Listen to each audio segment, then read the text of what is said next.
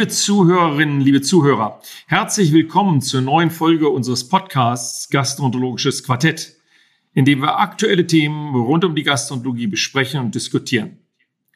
Mein Name ist Stefan Schreiber und ich arbeite der Uniklinik in Kiel als Gastroenterologe mit dem wissenschaftlichen Hobby CED und ich sitze hier zusammen mit meiner Kollegin Dr. Irina Blumenstein, die die CED-Ambulanz in der Uniklinik Frankfurt leitet, und Professor Axel Dignas, der Chefarzt im Agaplesion Krankenhaus in Frankfurt ist. Um das Quartett komplett zu machen, laden wir in jeder Folge einen Gast ein, der Experte auf dem jeweiligen Gebiet ist. Unsere heutige Episode beschäftigt sich mit dem Thema Therapiesequenz oder der Kombinationstherapie bei CED und unser heutiger Gast ist Professor Eduard Stange.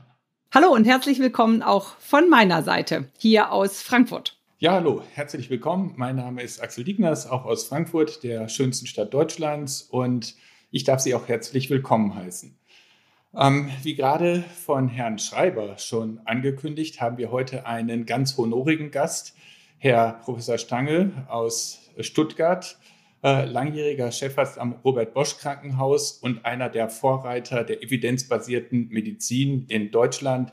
Er hat ganz wesentlich dazu beigetragen, dass wir Leitlinien ähm, in der Gastroenterologie und insbesondere auf dem Gebiet des Morbus Crohn und der Colitis ulcerosa haben und hat auch äh, über äh, die deutschen Grenzen hinaus in Europa bei der ECHO mit den Leitlinien zunächst angefangen. Er ist ein lang, langjähriger Experte und diejenigen, äh, die ihn kennen, wissen, dass er immer eine sehr fundierte und sehr pointierte Meinung hat so dass wir heute eine sehr interessante Diskussion erwarten dürfen. Also, wir treffen uns hier, weil wir eigentlich nur schlechte Therapien haben. In 30 Prozent der Fälle haben wir vielleicht eine Remission.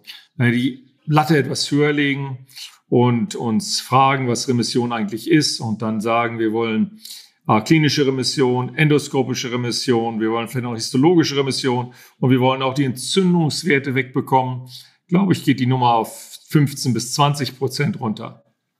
Darum treffen wir uns heute und darum lade ich Sie ein zum Gespräch. Ähm, wir haben keine vernünftigen individuellen Auswahlmöglichkeiten für Therapien und man fragt sich eigentlich, müssen wir mehr kombinieren? Wir haben auch dazu kaum Daten. Beim Azathioprin ist es so, dass das Infliximab dadurch nochmal wirkungsstärker wird. Aber wir wissen über die anderen Medikamente herzlich wenig. Herr Schreiber, was soll das heißen? Soll das heißen, wir haben kein vernünftiges Medikament? Soll, der, soll das heißen, wir haben keinen Plan, wie wir unsere Patienten therapieren wollen? Oder heißt es, wir müssen immer kombinieren und weil wir ja schon seit über 30 Jahren Erfahrung mit Azathioprin haben, kombinieren wir alle Biologiker zunächst mal mit Azathioprin? Wer traut sich denn zu kombinieren? Also wir haben das schon ganz äh, in den Nullerjahren äh, versucht, auch zu optimieren mit Methotrexat. Die Kombinationsmöglichkeit gibt es auch, wenn es Azathioprin irgendwann in der Vortherapie schon mal ähm, seine Rolle gespielt hat und seine Wirkung verloren oder unverträglich gewesen ist. Also Methotrexat ist auch ein Kombinationspartner, den man benutzen kann und der zum Beispiel in der Rheumatologie sehr gerne in der Kombination verwendet wird. Gibt es noch jemand anderen, der sagt, ich habe schon mal kombiniert? Na, es ist ja jetzt so, als ob das Rad neu erfunden wird. Also wir, wir kombinieren doch schon seit Jahrzehnten. Wir kombinieren Mesalazin zum Beispiel oral und rektal und wissen, dass wir bahnbrechende Dinge damit machen. Ich glaube, zu Azathioprin müssen wir nicht diskutieren. Wir kennen die Sonic-Studie, die zeigt, dass die Kombination von Infliximab plus Azathioprin eine deutliche Verbesserung bewirken kann. Wir haben eine vergleichbare Studie, die Success-Studie zur Colitis ulcerosa. Und letztendlich, also selbst die Ältesten von uns haben ja jahrelang Steroide kombiniert mit Medikamenten. Auch das ist ja nicht, nicht richtig was Neues für uns alle, glaube ich. Das ist, glaube ich, ein ganz wichtiger Punkt. Wie oft machen wir so eine heimliche Kombotherapie mit noch so ein bisschen Steroid oder ein bisschen mehr Steroid. Das ist ein Punkt, ich glaube, wenn wir denken, wir würden alles Mono schaffen, dann lügen wir uns doch in die Tasche. Ich meine, was sich ja zur Kombination auch anbietet, ist Vidolizumab. Da haben wir eine Substanz, die nur im Darm wirkt und andere Substanzen, die deutlich spezifischer sind. Und es gibt ja durchaus auch Patienten, wo das gemacht und publiziert wurde. Zum Beispiel die Fälle, wo zwei Krankheiten vorlagen. Eine Ankylosie und eine Spondylarthritis, die explodiert, wenn ich den Patienten auf Vedolizumab setze und noch den Darm behandle. Und wo ich dann Etanacept oder Tofacitinib oder irgendwas anderes dazugebe. Zwei Krankheiten, zwei Substanzen. Aber kann man das nicht auch machen mit einer Krankheit, einer unzufriedenstellend behandelten chronisch entzündlichen Darmerkrankung? Das ist, glaube ich, ein guter Punkt. Ähm, aber mir geht es fast so ein bisschen zu weit. Also wir, wir sind jetzt mitten in der Diskussion, ob wir ähm, Biologika mit irgendwas kombinieren müssen. Da möchte ich doch noch mal gerne den, den kritischen Blick von Herrn Stange hören, wenn ich mich an seine zahlreichen Vorträge in der Vergangenheit erinnere ähm, und insbesondere in der Anfangszeit, da war er der größte Azathioprin-Verfechter. Brauchen wir überhaupt bei allen Patienten Biologikum? Ist unsere Therapie so schlecht? Ja, guten Tag von meiner Seite. Das ist mir ehrlich gesagt alles noch ein bisschen zu konfus in der Diskussion zurzeit. Wir müssen uns konzentrieren auf bestimmte Kombinationen, sonst wird das nicht konkret. Mein Vorschlag wäre, wir gehen zunächst mal auf die Frage Acetylprin ein. Ähm, es wurde ja zu Recht die Sonic-Studie angeführt, die gezeigt hat, dass ähm, dass Infliximab als Monotherapie ein Tick besser ist als das Acetylprin, das in der Studie aber eben nicht mit Steroiden kombiniert wurde und deswegen auch keine Chance hatte. Und die Kombination von Acetylprin plus Infliximab war auch bezüglich der, der mukosalen Heilung sowie der klinischen Remission besser als die anderen beiden. Aber das ist ein hochselektiertes Kollektiv gewesen mit Patienten, die alle eine Laufzeit hatten von unter zwei Jahren.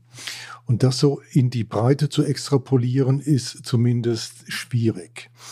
Ich würde zugeben, dass die meisten anderen Studien, die nicht kontrolliert sind, ähm, das im Prinzip unterstützen, dass die Kombination besser ist als ähm, Infliximab alleine. Aber da ist natürlich die Frage, brauchen wir die Kombination von äh, Beginn an der Therapie? Und da gibt es jetzt eine neue japanische Studie beispielsweise von CC, die eindeutig zeigt, dass es genügt, wenn wir Acetylbrin einsetzen, wenn wir es brauchen. Und das ist mein Diktum ja schon lange, ähm, dass wir die Medikamente wirklich da, nur dann einsetzen sollten, wenn Bedarf besteht, weil andere Medikamente versagen. Also im Prinzip denke ich, genügt es, Anti-TNF einzusetzen. Und wenn wir sehen, es wirkt nicht perfekt und insbesondere wenn wir sehen, dass Antikörper entstehen auf das Infliximab, dass man reingeht, um das wegzublocken. Und da sind die Daten relativ eindeutig, dass das Sinn macht.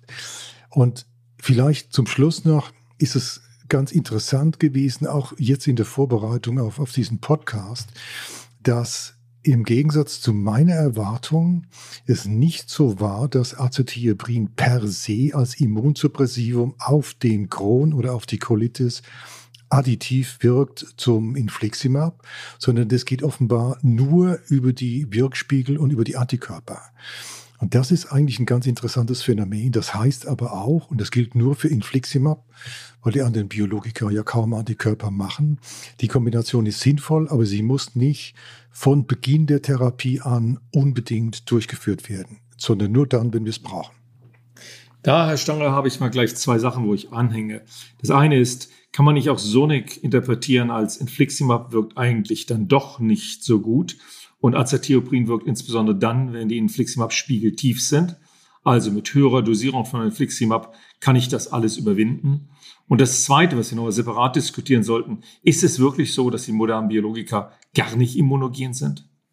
Ja, das sieht schon äh, immunogen, aber die Zahlen sind natürlich sehr viel niedriger. Wenn wir mit äh, Infliximab beispielsweise mit der Antikörperreaktion rechnen in 20 bis 30 Prozent, sind die Antikörperreaktionen selbst auf das Adalimumab, ähm, aber auch auf Vido oder auf Ustekinumab im Bereich von 5 bis 6 Prozent etwa. 34 Prozent in der Subkutanstudie mit Vedolizumab, ja. Induktion gefolgt vom Placebo.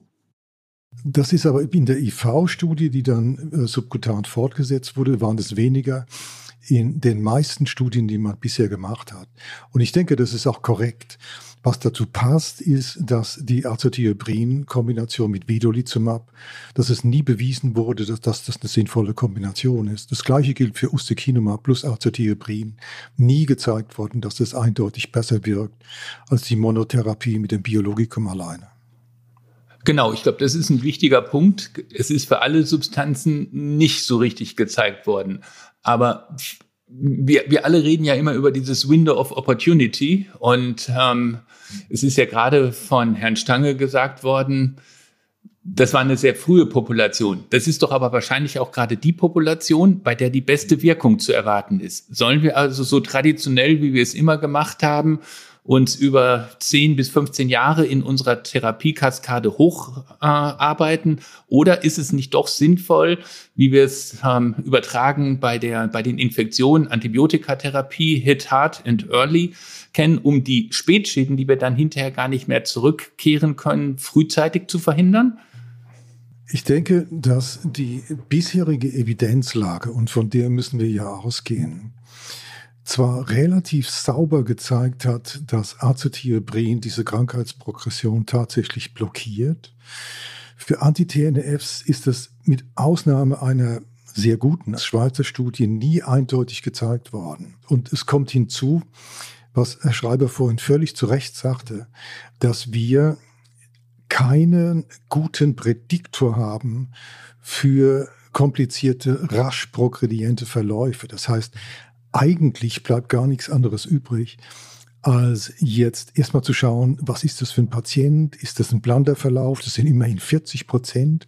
Oder gehört er zu denen vielleicht 20 Prozent, die tatsächlich ein Biologikum brauchen? Erst wenn wir das bejahen können, weil der Verlauf das zeigt, sollten wir Biologika einsetzen.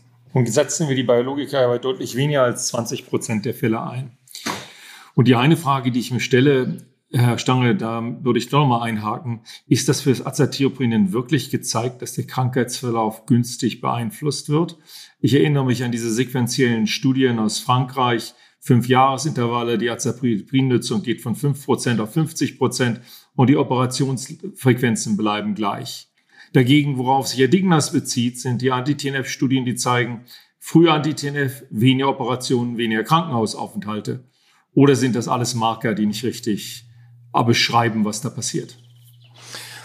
Ich denke, das ist ein äh, eigentlich unzulässiger Umkehrschluss. Das ist ähnlich wie bei der mukosalen Heilung. Natürlich ist die mukosale Heilung ein guter prognostischer Marker, aber das ist doch kein Grund, diese mukosale Heilung, die wir auch nur in weniger als 30 Prozent der Patienten erreichen, zu erzwingen durch alle möglichen Kombinationen, von denen wir heute noch, noch reden wollen. Und so ist es letzten Endes bei der Tatsache, dass natürlich in einem inflammatorischen Stadium, in dem noch keine Stenose besteht, es relativ äh, einfacher ist, das in den Griff zu kriegen, als wenn ich bereits eine fibrosierte Stenose habe und der Patient ist weiterhin symptomatisch, weil die ist medikamentös refraktär. Ähm, wir haben das tatsächlich gerade mal zusammengestellt für einen äh, Übersichtsartikel im Journal of Internal Medicine. Das sieht wirklich so aus, wenn man alle Arbeiten zusammennimmt, dass wenn überhaupt Evidenz besteht für eine Progressionsblockade oder eine, eine Verzögerung, um es ein bisschen softer auszudrücken, dass das für Azothioprin gilt, für Anti-TNF oder andere Biologika sowieso, wo, wo ja die ähm, Erfahrung noch relativ begrenzt ist, ist es nicht eindeutig gezeigt. Die Schweizer Studie ist der Ausnahme, wenn ich das noch kurz abschließen darf. Ähm, aber auch da gilt das, was Sie gerade sagten, dass es nur gilt, wenn man Anti-TNF ganz früh einsetzt. Das ist aber natürlich die Ausnahme, weil wir das nicht brauchen. Zumindest nicht bei der Mehrzahl der Patienten. Ich würde jetzt ja gerne mal die Diskussion in eine andere Richtung bringen. Und zwar reden wir hier über ein Medikament, das 50 Jahre oder 70 Jahre alt ist. Und jetzt bin ich Patient und lese den Beipackzettel und das ist zugelassen für die Krebstherapie und ich kriege ein Lymphom und Haarausfall und 50 Prozent der Patienten haben Nebenwirkungen. Ähm, ist es überhaupt die Kombination, über die wir reden müssen? Also auch aus der, aus der Sicherheitssicht, es hat ja doch bei 40 Prozent Unverträglichkeiten, also lassen wir mal die Wirkung ganz außer Kontrolle. Müssen wir nicht eigentlich über ganz andere Kombinationen nachdenken? Ich meine, eine haben wir ja, habe ich gerade schon genannt. Wir geben eine Steroidtherapie zur Induktion, weil wir wissen, dass alle Medikamente paar Wochen, und das ist auch alt. Aber können wir nicht zum Beispiel zwei Medikamente mit unterem, unterschiedlichem Wirkmechanismus und gutem Sicherheitsprofil kombinieren. Also zum Beispiel bei der Colitis ulcerosa ein JAK-Inhibitor mit Vedolizumab. Na, das ist also wirklich Geschmackssache. Also ich meine, wir, wir haben keine Daten. Es geht ja darum, was, was wir in der Zukunft machen wollen oder wo wir auch anregen müssen. Dazu muss man Studien machen, dazu muss man Daten äh, gewinnen. Aber ich versetze mich, wir reden ja heute immer so modern und neudeutsch über Shared Decision Making und dann lege ich den Patienten mal einfach die vier Beipackzettel vor und äh, dann fragt, werde ich immer gefragt, was würde ich jetzt machen, wenn ich es wäre oder wenn ich äh, meine Tochter, meinen Sohn behandeln würde. Ähm, das ist eine Frage Hand aufs Herz. Wer würde ähm, Azathioprin in einer Kombinationstherapie nehmen? Wenn er jetzt eine Colitis ulcerosa hätte mit steroidabhängigem Erkrankungsverlauf? Also da kann ich ganz klar sagen, ähm, dass ich natürlich versuchen würde, ohne diese Kombination auszukommen. Und wenn der Gedanke wäre, dass man über höhere Spiegel, also dass die bessere Wirkung zum Beispiel von Infliximab in der Kombination mit Azathioprin über die höheren Spiegel kommt, dann würde ich denken, dass man das vielleicht alleine mit der Subkutangabe, also mit einer IV-Induktion und dann einer subkutanen Fortführung der Therapie auch erreichen könnte. Und dann hätte ich schon mittel- bis langfristig ein besseres Sicherheitsprofil vorliegen. Aber es ist doch nicht so, dass Acetylbrin die Infliximab-Wirkspiegel generell erhöht, sondern es ist so, dass Acetylbrin die Entstehung von Antikörpern gegen Infliximab runterfährt, blockiert, möglicherweise sogar bei einer niedrigeren Dosis als das, was wir üblicherweise geben, was dann die Sicherheitsprobleme reduzieren würde. Und über den Mechanismus funktioniert das. Und damit heißt das, das ist dieses Kollektiv, das wir ja messen können. Wir können diese Antikörper ja messen und können dann Azothioprin gezielt einsetzen. Und es gibt ja auch die Arbeit von Roblin, die zeigt, dass wenn wir, was ja eine Alternative ist, beispielsweise Umsetzen von Infliximab auf Adalimumab, was auch nur eine Erfolgsrate von, sagen wir mal, 20 bis 30 Prozent hat. Wenn Sie dann Acetylbrin dazugeben, sind die Ergebnisse bezüglich Remission besser, als wenn Sie das als Monotherapie nur umstellen. Ja, das ist in der Situation, wenn man schon mal Antikörper gebildet hat gegen ein Anti-TNF, korrekt? Das ist korrekt. Sie können auch, ist alternativ, wenn Sie wollen, und Sie setzen auf Infliximab, weil es das in der Regel, vielleicht mit der Ausnahme Ustekinumab bei Crohn, immer noch das wirksamste Biologikum ist, können Sie es auch von vornherein einsetzen. Aber dann kommt es zum Tragen, was äh, Herr Diegner sagte nämlich dass sie dann eine etwas erhöhte Nebenwirkungsrate haben, weil sie ja Acetylbrin mit seinen Nebenwirkungen dazugeben. Die sind aber nicht so katastrophal in der generellen Population, dass man sich das verbieten würde. Im Gegenteil, das ist ein relativ sicheres Medikament, außer bei bestimmten Gruppen, die wir kennen. Also zum Beispiel spielt Epstein-Barr-Virus eine Rolle. Ein älterer äh, Patient von, sagen wir mal, über 65 Jahren hat ein erhöhtes Lymphomrisiko. Aber die Kombination per se verdoppelt das Risiko im Vergleich zur Monotherapie. Das ist klar. Und das muss man eingehen und wissen. Aber ist das denn eine tolle Kombination? Also ich, ich muss jetzt einfach mal darauf beharren. Jetzt äh, haben wir die Kombination, die in der weltbesten Studie mit der besten Qualität der Sonic-Studie bei einer harmlosen Patientenpopulation, die nicht krank ist, in weniger als 50 Prozent ähm, irgendwie eine Verbesserung hat. Bleiben wir da nicht stehen? Also müssen wir nicht doch ein bisschen in die Zukunft blicken und an, also entweder ganz neue Medikamente haben oder vielleicht doch neue Kombinationen oder neue Therapiestrategien? Also wir können ja auch über, über andere Dinge reden. Ähm, Herr Stange ist der Meister der Tacrolimus-Therapie zum Beispiel. Ähm, wenn man härter angreift und dann mit einem milderen Medikament weiter behandelt, ist, ist das eine Option oder bleiben wir bei den Dingen, die wir vor 25 Jahren schon gemacht haben und an uns bei den chronisch entzündlichen Darmerkrankungen geht die Entwicklung vorbei? Also, wenn ich darauf antworten darf, ist das natürlich völlig legitim. Selbstverständlich ähm, brauchen wir neue Medikamente und wir brauchen neue Kombinationen und wir brauchen eine, eine bessere Wirkung als das, was wir haben. Aber ehrlich gesagt, ich sage das schon seit 25 Jahren, seit es Biologika gibt. Und viele ähm, haben das ganz anders gesehen und haben einen riesen Hype veranstaltet über die Biologika-Wirkung. Und jetzt plötzlich kommt man und sieht sich die wahren Zahlen an. Und diese wahren Zahlen äh, heißen, nur eine Minderheit der Patienten spricht A auf das Medikament an, eine weitere ähm, Subkohorte davon verliert dann diesen Effekt und am Schluss haben wir weniger als 20 Prozent nach einem Jahr in den Zulassungsstudien, die tatsächlich in Remission bleiben. Jawohl, das ist schlecht. Wir müssen in die Zukunft gucken. Ähm, brauchen wir was ganz anderes. Wir müssen die Barriere stabilisieren und nicht Immunmodulation machen. Aber das ist nicht etwas, was morgen früh funktioniert. Ich glaube, ein ganz existenzielles Experiment, was äh, nie gemacht worden ist und was uns wirklich viel sagen würde, wäre es, die Patienten, die auf dem Biologikum A nicht funktionieren, dem Biologikum B zu exponieren und zwar früh nicht nur aufzusammeln als solche, die refraktär irgendwie Jahre später aus irgendwie in Schubladen gekramt werden, sondern pünktlich 14 Wochen später, wenn es nicht geklappt hat, auf dem Anti-TNF sie dem Vedolizumab auszusetzen und im Crossover andersherum. Weil wir wissen bis heute ja überhaupt nicht, was da vor sich geht. Wir finden Patienten in nicht zu knapper Zahl bei der Biologikatherapie, denen es auch unter maximalem Einsatz mit und ohne Azathioprin nicht besser geht. Aber wir wissen nicht, ob es immer dieselben sind, denen es nicht besser geht und wir einfach bloß ähm, ähm, schlechte Schicksale haben, bei denen vielleicht unsere ganzen Messungen, Stühle zählen, äh, Schmerzskalen uns einfach nicht zum Ziel führen. Oder ob es so ist, dass wir Leute haben, die auf dem Mechanismus A fahren und andere auf dem Mechanismus B und andere auf dem Mechanismus C. Also ich glaube, da liegt ganz klar ein wesentliches Problem begraben.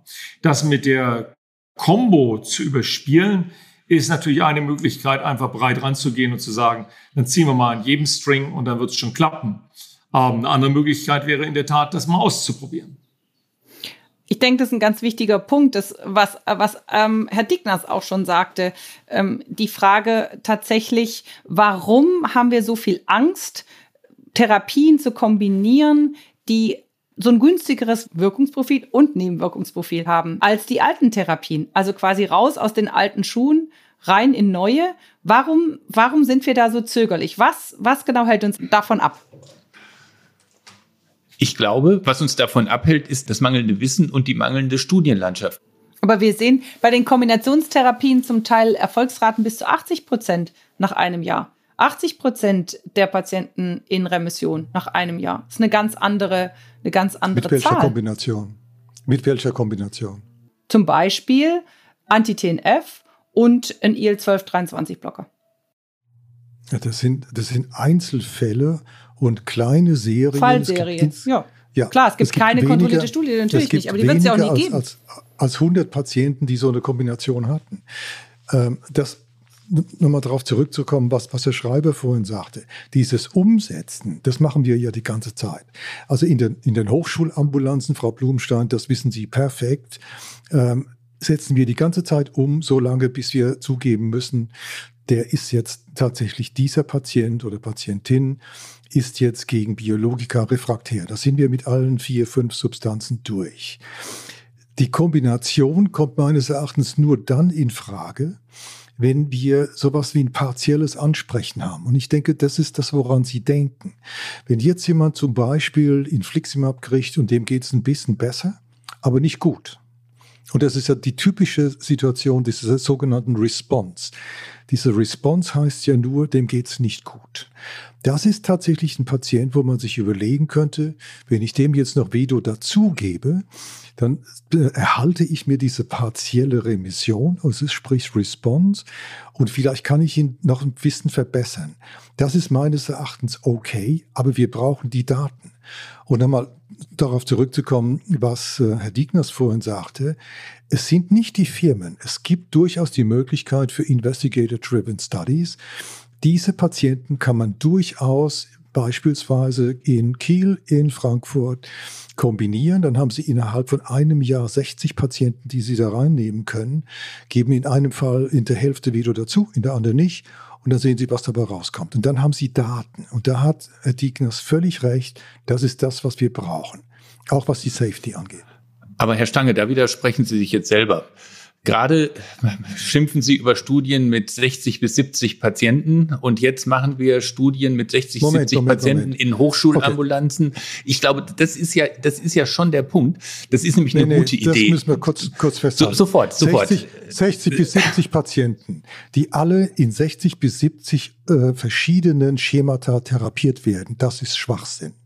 Damit können Sie nicht argumentieren. Wenn Sie aber 60 bis 70 Patienten in eine kontrollierte Studie nehmen und haben zweimal 35, dann sind Sie so weit, dass Sie zumindest ein Bauchgefühl haben, funktioniert das, bringt es was und diese Studien gibt es. Und das ist meines Erachtens das, was der nächste Schritt sein muss. Ich glaube, der nächste große Schritt wird sein müssen, dass wir die Zulassungsbehörden äh, dazu bewegen können, Studien zu machen, wo die Patienten, die in der freien Wildbahn sind, auch behandelt werden. Jetzt kürzlich bei der ECHO sind genau solche Vorschläge gemacht worden, solche Studien zu machen. Und jeder von uns hat ja früher mal Studien gemacht. Das war einfach, das war schön.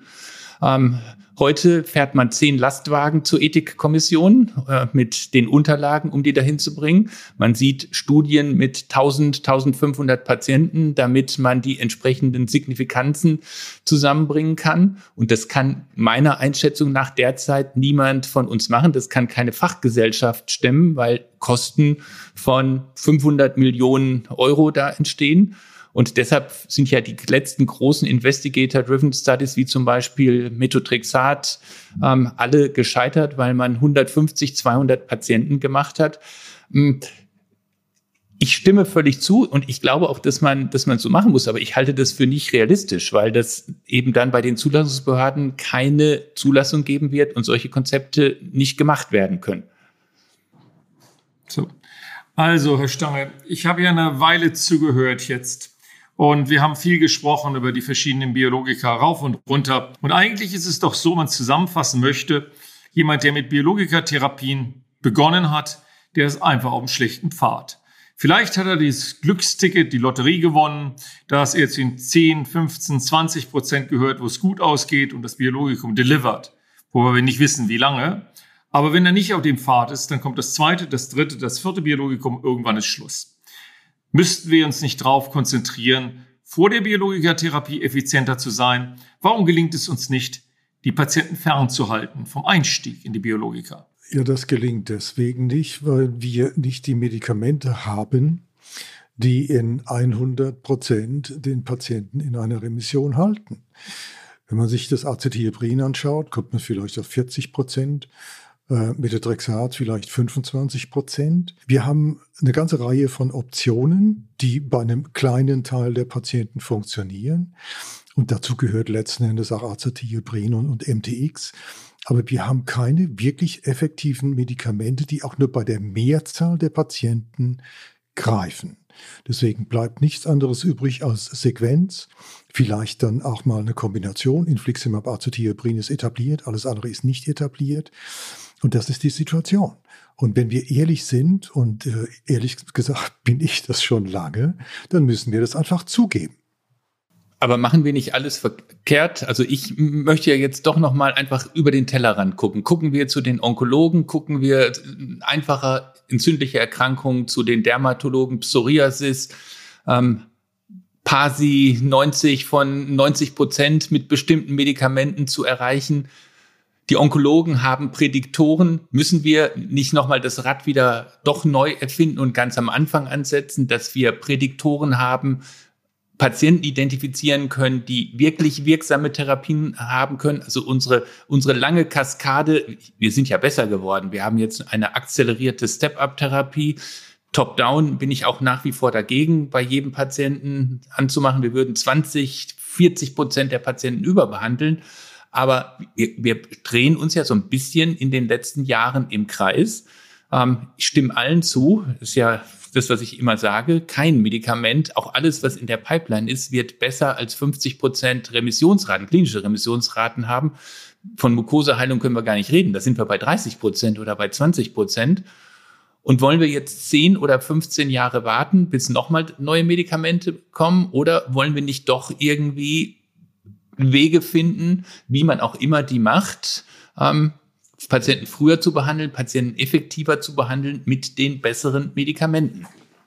Also wenn du bei der Dermatologie bist, da gibt es ja ein schönes Beispiel, das Apremilast, äh, was unter dem Namen Otezla verkauft wird, was letztendlich genau das macht. Es ist mittelgradig effektiv, aber es hält die Patienten von der Biologikertherapie fern. Also ich denke über das therapeutische Ceiling. Das ist meines Erachtens ein, ein Phänomen, das jetzt neu benannt wird, aber das ist genau das, was wir beschreiben die ganze Zeit. Und dieses therapeutische Ceiling, das wir, sagen wir mal, bei 40 Prozent ist Schluss, das wird nicht dadurch besser, äh, da stimme ich nicht mit dir überein, dass wir andere Studienkriterien nehmen. Und es wird auch nicht dadurch besser, dass wir bessere Prädiktoren haben. Denn, Herr Digners, wenn ein bestimmtes Medikament oder eine ganze Sequenz von Medikamenten bei einem gegebenen Patienten nicht anspricht, dann hilft mir auch kein Prädiktor, denn sie sprechen nicht an. Das heißt, es bleibt gar nichts anderes übrig, als weiter zu denken, weiter zu entwickeln, sich, was ich auch schon länger sage, sich auf die Barriere zu konzentrieren und das, was ja heute Thema ist, Kombination neu zu denken, auch mal durchaus zu riskieren aber da muss es hingehen. Mit den bisherigen Medikamenten stoßen wir an, einen, an, an eine Decke. Stoßen wir an eine Decke oder setzen wir die zu spät ein? Ich muss auf diesen Punkt beharren und kann da nicht nachgeben. Ich bekomme die Stenose nicht mehr weg. Ich bekomme die Fistel nicht mehr weg. Und wenn ich dann als Kriterium Bauchschmerzen habe und der Patient hat eine narbige Stenose, dann mache ich doch am besten gar keine Therapie mehr und ich gehe gleich zur Chirurgie und wir haben ja in einem Podcast Herr Krösen gehabt, der wunderbar uns erläutert hat, dass wir sowieso zu lange behandeln. Ähm, vielleicht müssen wir ganz anders denken. Ich sehe das genauso. Ich glaube auch, dass wir zwei Dinge tun, die falschen Patienten hinein und das falsche Messen. Ich meine, was erwarte ich denn von einem Patienten, der bereits Veränderungen hat? Erwarte ich, dass dessen Durchfälle stoppen und wieder geformte Stühle entstehen? Aber Herr Schreiber, wir, wir haben doch genau dieses Problem, dass wir selbst in der postoperativen Situation daran scheitern, die Rezidivstenose zu verhindern. Mit bisher den allermeisten Medikamenten verzögern wir vielleicht einen Tick, aber wir lösen das Problem nicht. Und selbst wenn Sie einen De Novo-Patienten postoperativ ohne Stenosen haben, Sie können ihm nicht versprechen, dass Sie die Rezidivstenose verhindern. Das ist Fakt. Wie viele Patienten werden denn postoperativ vernünftig behandelt?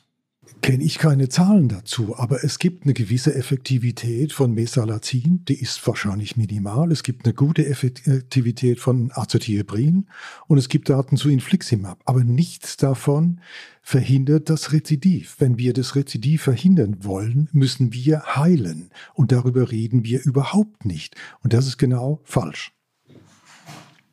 Also nicht helfen, heilen. Das ist natürlich ein hehres Gut, vorausgesetzt, das Organ ist heilbar.